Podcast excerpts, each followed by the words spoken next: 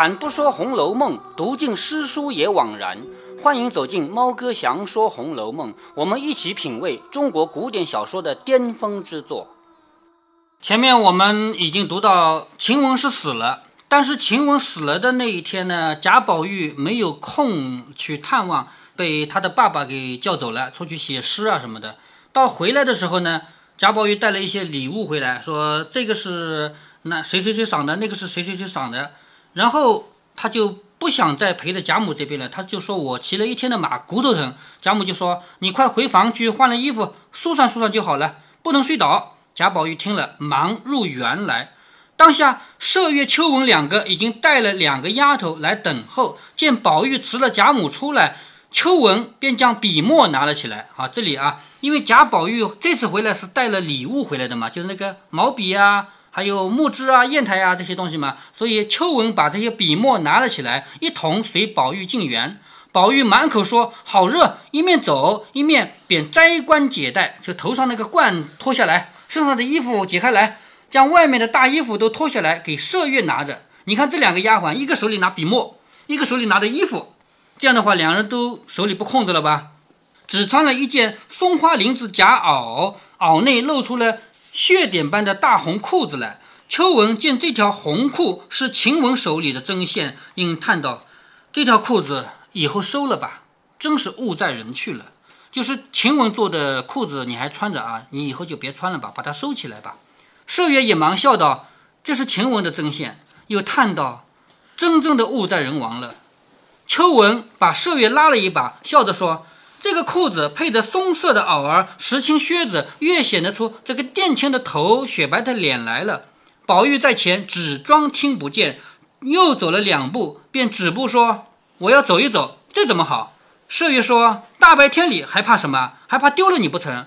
应命两个小丫头跟着我们，送了东西去了就来。也就是他们两个手里，一个拿衣服，一个拿笔墨。”那我总不能拿着这些东西陪着你到处走走吧？那我们就送回去啊，反正还有两个小丫头嘛。宝玉说：“好姐姐，等一等我再去。”麝月说：“我们去了就来。”两个人手里都拿着东西呢，倒像是摆姿势的，一个捧着文房四宝，一个捧着官袍带履，成个什么样子？宝玉听见，正中心怀，便让他们两个去了。为什么叫正中心怀呢？贾宝玉其实不想要秋纹麝月跟着，因为秋纹麝月这两个人明摆着是袭人一伙的嘛，他现在就怀疑袭人以及袭人一伙的人，所以走了更好了。他便带了两个小丫头子到一个石头后面，也不怎么样，只问他两个人。你看贾宝玉不是要去哪里，只是要支开这两个人而已啊。他到了石头后面去了，也就是不在大路上了啊。到石头后面就问。自我去了，你袭人姐姐打发人去瞧瞧晴雯姐姐不成？这一个答道：“打发宋妈妈瞧去了。”宝玉说：“回来说什么？”小丫头子说：“回来说晴雯姐姐直着脖子叫了一夜，今日早起就闭了眼，住了口，事事不知，也出不得声儿，到只有倒气的份儿了。好，说的很惨吧？也就是晴雯直着脖子叫了一夜，今天早上死了。”宝玉忙问：“一夜叫的是谁？”小丫头子说：“一夜叫的是娘。”好，读到这里，我们要停下来说一下啊。晴雯这个人是个孤儿，她从小就没有娘，她不是跟那个哥哥一起的吗？她从小没有娘，这个人一辈子都不知道自己娘是谁，自己娘是什么模样。但是人到了临死的时候，他谁也没喊，他喊的是娘。作者为什么这么写？为什么？我们人这个一辈子，你可能有很多东西，比如说功名利禄啊。金银财宝啊，房子车子啊，可能还会娶很多个老婆啊。但是这些东西跟你有关系吗？只有娘跟你是有关系的呀，是她给你一条命的呀。所以人赤条条来去无牵挂，最后要牵挂的世上只有亲人，别的都是可以抛下的嘛，只有亲人是抛不下的。所以作者用这种方式就告诉我们所有人，每一个人来到这个世上，其实真正跟你割舍不下的就是亲人。他叫的一夜是娘，宝玉就擦着眼泪说：“还叫谁？”你看贾宝玉为什么问这个话？为什么要问还叫了谁？是为什么？其实贾宝玉心里的意思是什么？是希望晴雯临死之前念念不忘的是我，明白吗？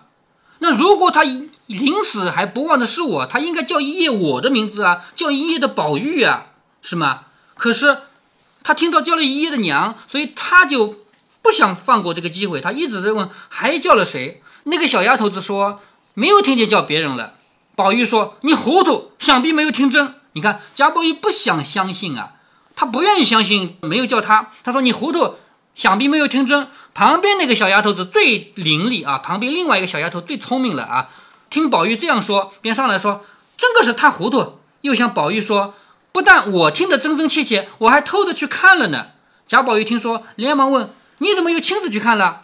小丫头说：“我因想着晴雯姐姐素日和别人不同，对我们极好的。如今她虽然受了委屈出去，我们不能有别的法子救她，只能亲眼去瞧瞧，也不枉素日疼我们一场。就是人知道了，回了太太打我们一顿，我也是愿意的。”所以我拼着挨一顿打，偷偷的下去瞧了一瞧。谁知道她平生为人聪明，至死不变。他因想着那起俗人不可以说话，所以只是闭着眼睛养神。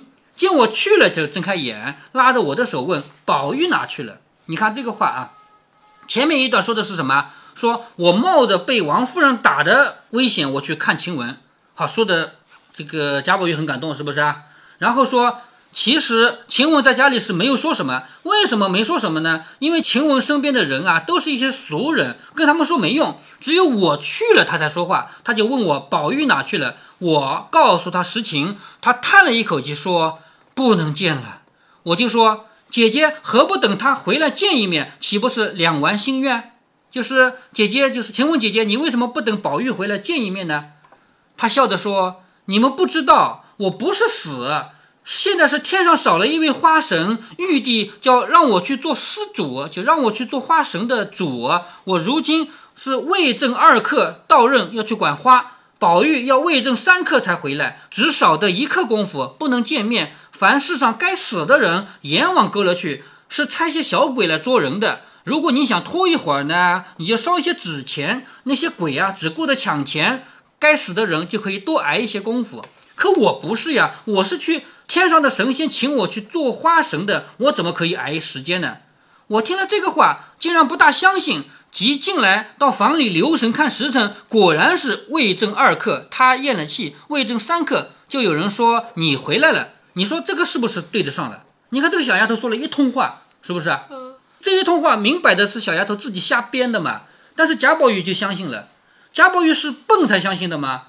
不是。贾宝玉是内心存在着善良，他愿意相信这样的谎话。贾宝玉说：“你不识字看书，所以不知道这原是有的。不但每一样花有一位神以外，还有一个总神，就是不知道他是去做总花神了呢，还是做一个花的花神的。”这个丫头听了一时诌不出来，诌就是胡说。曹雪芹说了，他胡说八道，诌啊，诌也诌不出来了。恰好这个时候是八月里，池中的芙蓉正开。好，这个芙蓉是水芙蓉，荷花啊。池中的芙蓉正开，这个丫头便见景生情，连忙答道：“我也曾问他是管什么花的神了，告诉我们日后也好供养。他说天机不可泄露。你既然这样虔诚，我只告诉你，你只可以告诉宝玉一个人，除了他之外，要泄露了天机，要五雷轰顶的。他就告诉我说，他就是专门管这个芙蓉花的。”宝玉听了这个话，那不是还有个小丫头吗？当然，这个是谎话嘛，是吧？骗骗的嘛。宝玉听了这个话，不但不觉得奇怪，反而去悲且喜。他不悲伤了，变得高兴了，因为晴雯不是死啊，晴雯是做神去了呀，而且他就在我们身边，我们旁边就有芙蓉花嘛，他是做的芙蓉花神嘛，所以他非但不悲伤，反而喜了，乃指着芙蓉笑道：“此花也须得这样一个人去滋长。”就这个花这么洁白，这么漂亮，也得有像一个晴雯这样的人去管它。我就料定他那样的人必然是有一番事业做的。虽然超脱苦海，从此不再相见，也免不得伤感思念。因又想着，虽然临终未见，如今且去灵前拜一拜，也算尽这个五六年的情长。也就是临终我没有见着他，但是现在我去他的灵前拜一拜就好了嘛。好，这里我停下来跟你讲啊。在前面贾宝玉过生日的那天，有一次抽花签，每一个人抽到了一枝花。谁抽的芙蓉花？林黛玉。哎，林黛玉。其实作者到了第七十八回，到了七十九回，真正想写的是林黛玉之死。但是林黛玉之死没有写到，至少在八十回内容里没写到。但是在这里以及后面的第七十八回，其实明确的可以看出来，作者真正哀悼的是林黛玉。作者在这里写芙蓉花神啊，不是瞎编的，不是随意的，就是想要告诉我们，林黛玉也活不长了，她将来才是真正的芙蓉花神。想必她回到房中又另穿戴了，因为要去灵前拜嘛，要穿素一点，是不是啊？又另穿戴了，只说要去看看黛玉，遂一个人出园来，往前次的去处，亦为停就在内。什么意思啊？他以为晴雯死了以后可以看到棺材。结果呢，能看到棺材吗？谁知道他哥哥嫂嫂见他一咽气，便回了进去，希望早些发几两银子，因为仆人死了，主人会赏银子的嘛。他哥哥嫂嫂一看晴雯死了，就赶紧去跟王夫人说已经死了。王夫人听说，便赏了十两烧麦银子，说立刻送到外头烧了。为什么要烧了呀？为什么？因为王夫人是跟贾母说，这个得的女儿痨嘛，是不是？得痨病死的还不烧了吗？对不对？再说王夫人多么恨晴雯啊，怎么能留着她的尸体呢？所以王夫人给了十两银子，又没立刻送到外头烧了。女儿痨死的断不可留。他哥嫂听了这个话，一面得了银子，一面就雇人来入殓，抬往城外化人场上去了，就到外面专门烧的地方去了啊。剩的衣履簪怀约有三四百斤之数，他兄嫂自收了以后日用之计。他留下的东西有些值钱的，像那个头上戴的首饰啊，这些东西啊，都被他的哥哥嫂嫂给拿走了。两个人把门锁上，一同送病去。未回，宝玉走来，扑了个空。贾宝玉想来给晴雯送一送的。第一是临死没有见着面，第二死了以后连尸体都没有见着，连灵位都见不着。作者为什么要这么狠心写这样的一个悲惨的呢？你哪怕写贾宝玉去看到一个尸体吗。或者说尸体没有了，看到个灵牌吗？也都还有点宽心的。可是没有，作者就是这么狠，就是让晴雯死的这么悲惨，让贾宝玉这么悲惨，连灵牌都没看到，什么都没看到。宝玉在那站了半天，别无法，只得复身进入园中。待回到房中，甚觉无味，因乃顺路来找黛玉。偏黛玉不在房中，问其何往，就是问问林黛玉去哪儿了呀？丫鬟们回说往宝姑娘那里去了。宝玉又到恒芜院中，只见寂静无人。他听说往宝姑娘那去了，他就去恒芜院。薛宝钗在恒芜院吗？早就搬走了，是不是？只见寂静无人，房内搬得空空落落，不觉吃了一大惊。忽然见一个婆子走来，宝玉忙问：“这是什么缘故啊？”老婆子说。宝姑娘出去了，这里交给我们看着，还没有搬清楚呢。我们帮着送了些东西过去，这也就完了。你老人家请出去吧，让我们扫扫灰尘也好。从此你老人家省跑这一处的腿了。宝玉听了，怔了半天，就愣了半天。因看那个院中香藤意漫，仍是翠翠青青，忽然比昨日好像改作凄凉了一般啊。作者这里写出了凄凉的感觉。恒芜院还是恒芜院，香草还是香草，可是薛宝钗不在这里了，又更添了伤感。默默地走出来，见门外有一条翠月带，带是什么东西呢？带就是靠着水边的路，也叫堤坝啊，就是有绿荫的这个堤坝，上面也是半天没有人来往。好，这里着重写他们大观园现在越来越消疏了。这一条路在树荫下面的，靠着河边的路，半天没有人来往。不是当日各处房中丫鬟不约而来，络绎不绝。又俯身看那个带下的水，仍然是融融脉脉的流将过去，水还是流的，可是路上没有人了。心下就想：天地间竟有这样无情的事情，悲感一番。忽又想到了去了的思琪、入画、方官等五个，思琪被赶走了，入画被赶走了，方官等几个出家了。死了的晴雯，今天又去了一个宝钗等一处，就是薛宝钗当然没死，但是这个房子已经空了嘛。迎春虽然没有去，连日也不见回来。迎春为什么不回来呀？迎春已经搬到外面了，因为她要嫁人了嘛，是不是？迎春虽然没有去，但是也连日不见回来，且连着又没人来求亲。大观园之中，人不久都要散的了。纵生烦恼也无济于事，不如还是去找林黛玉相伴一日，回来还是和袭人厮混。只是这两三个人，只怕还是同死同归的。贾宝玉一厢情愿地认为，这么多人，有的死了，有的走了，至少我可以跟林黛玉，可以跟袭人一起同死同归吗？可能吗？不可能。林黛玉也没有多久好活的了，而袭人接下来是要嫁给蒋玉菡的，这些她都不知道。也就是贾宝玉的面前一片什么都没有。将来，想必人往潇湘馆来，偏黛玉尚未回来，宝玉想亦当出去送候才是，无奈不忍悲感，还是不去的事，遂又垂头丧气的回来。正是不知所以之际，忽见王夫人的丫鬟来找他说。老爷回来了，找你呢，又得了好题目来了，快走快走！宝玉听了，只得跟了出来。到了王夫人房中，他父亲已出去了。王夫人命人将宝玉送到书房。你看贾宝玉这一天实在是忙得不得了。他老爷就是他的老爸，一回来又找他去，又要写诗了。这个时候，贾政正与其幕友，这个幕友就是前面提到的沾光啊、善骗人啊这些人啊，又叫帮闲文人。贾政正和这些幕友们谈论寻秋之盛，又说快散时，忽然谈及一事儿，就是我们快要散的时候，忽然谈到一个事儿。寻秋之盛讲的是什么呢？就是他们今天白天出去，就是跟那个什么什么当官的，什么什么当官的一起出去，出去寻秋的嘛。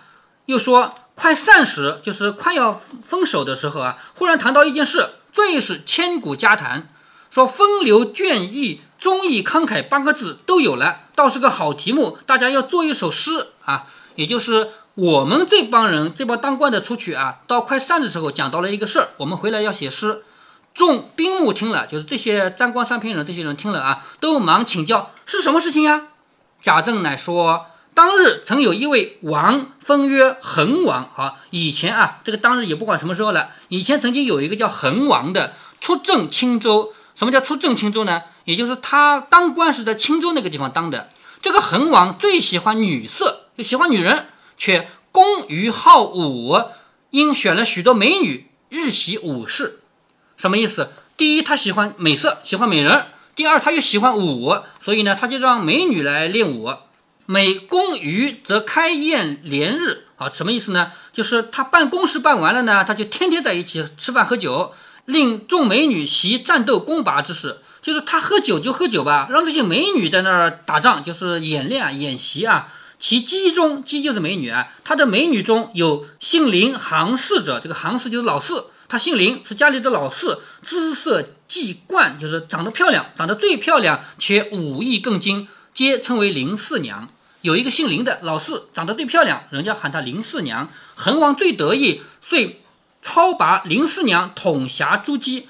什么意思啊？就是恒王最喜欢这个林四娘，就让林四娘做老大，其他的美女归他管，又称为鬼画将军，就是管这个美女啊，叫鬼画将军。众亲客都喊妙极神奇，竟以鬼画下面加将军两个字，反而觉得妩媚风流，真绝世奇闻也。就是很好很好。啊，就鬼画下面有将军两个字，很好很好。想这个恒王也是千古第一风流人物了。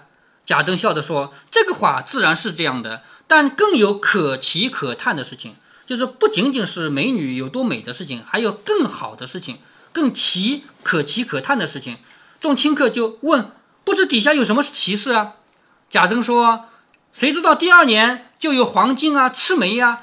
这个是瞎编的啊。黄巾起义那是东汉末年的事啊，赤眉起义呢是西汉末年的事。第二年又有黄巾又有赤眉，怎么可能啊？”是不是啊？啊，又有黄巾啊，又有赤眉啊，一股流贼余党又乌合抢掠三左一带，就是有贼，有这个抢劫的人在抢旁边。恒王以为犬羊之恶不足大举，便轻骑前脚。好，这个话有点文言文啊，就是恒王认为那不就是一些小毛贼嘛，没什么，我带几个骑兵我去打打就够了。轻骑就是不带很多的东西，包括武器带的也不够多，包括这个。军用物资带的也不够多，就想去围剿这些贼。不料这些贼呀，很有诡谲智术，就是这些贼他们很聪明。两战不胜，隋王遂为众贼所入。什么意思？隋王自己死掉了，他非但没有能够打得了这些贼，反而自己死掉了。于是青州城内文武官员个个都说王还不认呢，我们有什么办法？就是青州城里的这些当官的人说啊，连恒王都死掉了，那我们都不打仗了，我们都要算了投降。一投降不就是那些贼攻进城来了吗？林四娘闻得这个消息，于是聚集了那些女将，说：“你我都向来承蒙王的恩情，拜天履地啊，这个恩情很大啊，头上天，脚下的地，都是这个恩情给的，不能报其万一。我们报答这个王的恩情，一万分之一还报不过来呢。今天既然听说王已经死了，那么我们应该干嘛？应该为他报仇嘛，是不是？你们愿意的就跟我去，不愿意的你们自己回家。”那些女的听他这样，都一起说愿意。于是林四娘带领这么多女的连夜出城，一直杀到贼营里头。众贼不防，也被杀了几个贼首，就是老大。然后大家见不过是个女人嘛，料她不能有怎么样，于是回来打，奋力一阵，把林四娘等一个个都没有留下，就是包括林四娘在内的这些女的全都不杀光了，倒做成了这个林四娘一片忠义之志。林四娘这一死，就落了一个好名声。因为她是忠义嘛，后来报到中都，就是皇帝那里啊。天子已知百公，无不骇然道奇。就是天子、皇帝啊，还有那些官啊、百官啊，不是百公啊，那些百官啊，无不说，嗯，这个事情好稀奇啊。其后朝中自然又有人去剿灭，天兵一到，化为乌有，不必深论。也就是怎么剿灭这些贼的呢？咱们不说了。只有林四娘，你们听了可羡慕不羡慕啊？因为这个林四娘忠义两全嘛，是不是？羡慕不羡慕啊？那些木友都说实在是可羡可奇，实在是个妙题，大家应该挽一挽才是。这个挽是什么呢？写挽联啊，挽诗，就是挽联知道的，有人死了写的对联叫挽联嘛。那么诗也有这样的呃挽诗啊，就是这个林四娘死的忠义两全，我们应该写东西来纪念她。说的早有人取了笔砚，按贾政之口中稍微加改了几个字，变成了一篇序。好，序是什么意思啊？我为什么要写这些诗？我先把这个事儿写下来，这个叫序。所以这些幕僚、这些卿客、相公们，按照贾政刚才说的话，已经写完了，写成一个序，递给贾政看了。贾政说：“不过如此，他们那里已有了序。昨日因又想起了恩旨，昨查核前代以来。”因加褒奖而遗落未奏各乡人等，无论僧尼、乞丐、女妇人等，有一事可加。也就是说，皇帝已经下命令了，这些人都要表扬，都要奖励，所以行汇报履历到礼部到那领奖去了，就是把这些人全部报到礼部去领奖。所以他这个原序也送到礼部去了，就是这个序不用写了，序已经有了，连皇帝那里都有了。大家听到这个新闻，所以都要做一首鬼话词以致其忠义。就大家听了这个事儿呢，都要写鬼话词，要歌颂这个林四娘啊。众人听了，又都笑着说：“嗯，这原该如此。只是更可羡者，本朝皆系千古未有的旷典隆恩，实历代所不及处，可谓圣朝无阙事。”好，这个就是拍马屁的啊，就是我们现在这个朝代，因为。朝代好，皇帝也好，所以我们现在没有什么坏事。唐朝人预先都说了，都印在本朝了。这唐朝人说的好话，都是我们这一朝兑现了啊。如今年代方不虚此一句，也就是说，正因为我们这个朝代好嘛，所以我们现在什么好事都发生。贾政点头说：“正是。”好，接下来呢，贾宝玉、贾环、贾兰这三个人又到了贾政这边来了。这三个人这一天就没得歇，白天不是出去了一天了吗？贾宝玉、贾环和贾兰被贾政叫到外面去写了一天的诗。那次写什么诗没有提，这回呢要来写这个林四娘的诗，就是鬼话将军的诗啊。下面呢我们就要来看看他们三个人分别写的诗了。《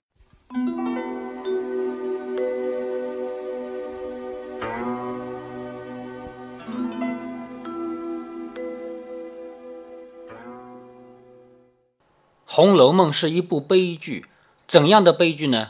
让人死吗？如果只是命丧黄泉，那不算悲。死亡并不是最悲惨的，最悲惨的是没有希望的活着。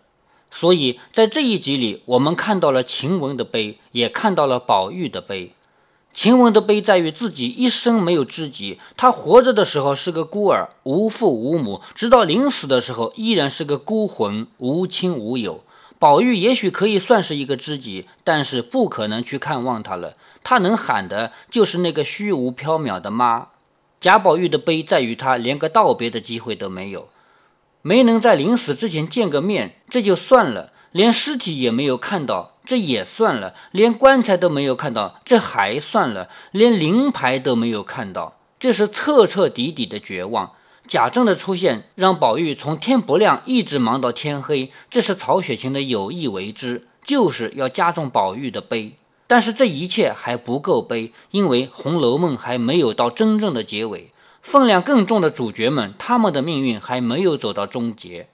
可是宝玉自己还没有这个体会，他以为晴雯在最后的关头念念不忘的应该是他，他目前还在一厢情愿，还以为可以跟林黛玉和袭人相守一生，这也是曹雪芹的刻意安排。因为只有给你希望，才能让希望破灭，才能一次一次反反复复地把你打入冷宫。如果您觉得猫哥的读书分享有益有趣，欢迎您点击订阅，这样您将在第一时间收到猫哥的更新提醒。如果您有什么要对猫哥说的，不管是赞还是批评，不管是提建议还是唠唠嗑，欢迎您在节目下方留言。您也可以加猫哥的公众号，四个字“猫哥在线”。您还可以加入猫哥的听友群中，微信群呢，用语音节目没有办法说清，还是 QQ 群方便，群号为八四九九六六八九九。不管加入 QQ 群，还是微信群，还是在节目下留言，还是在公众号留言，您都可以围绕着书中的智慧和读书的乐趣畅所欲言。好，再见。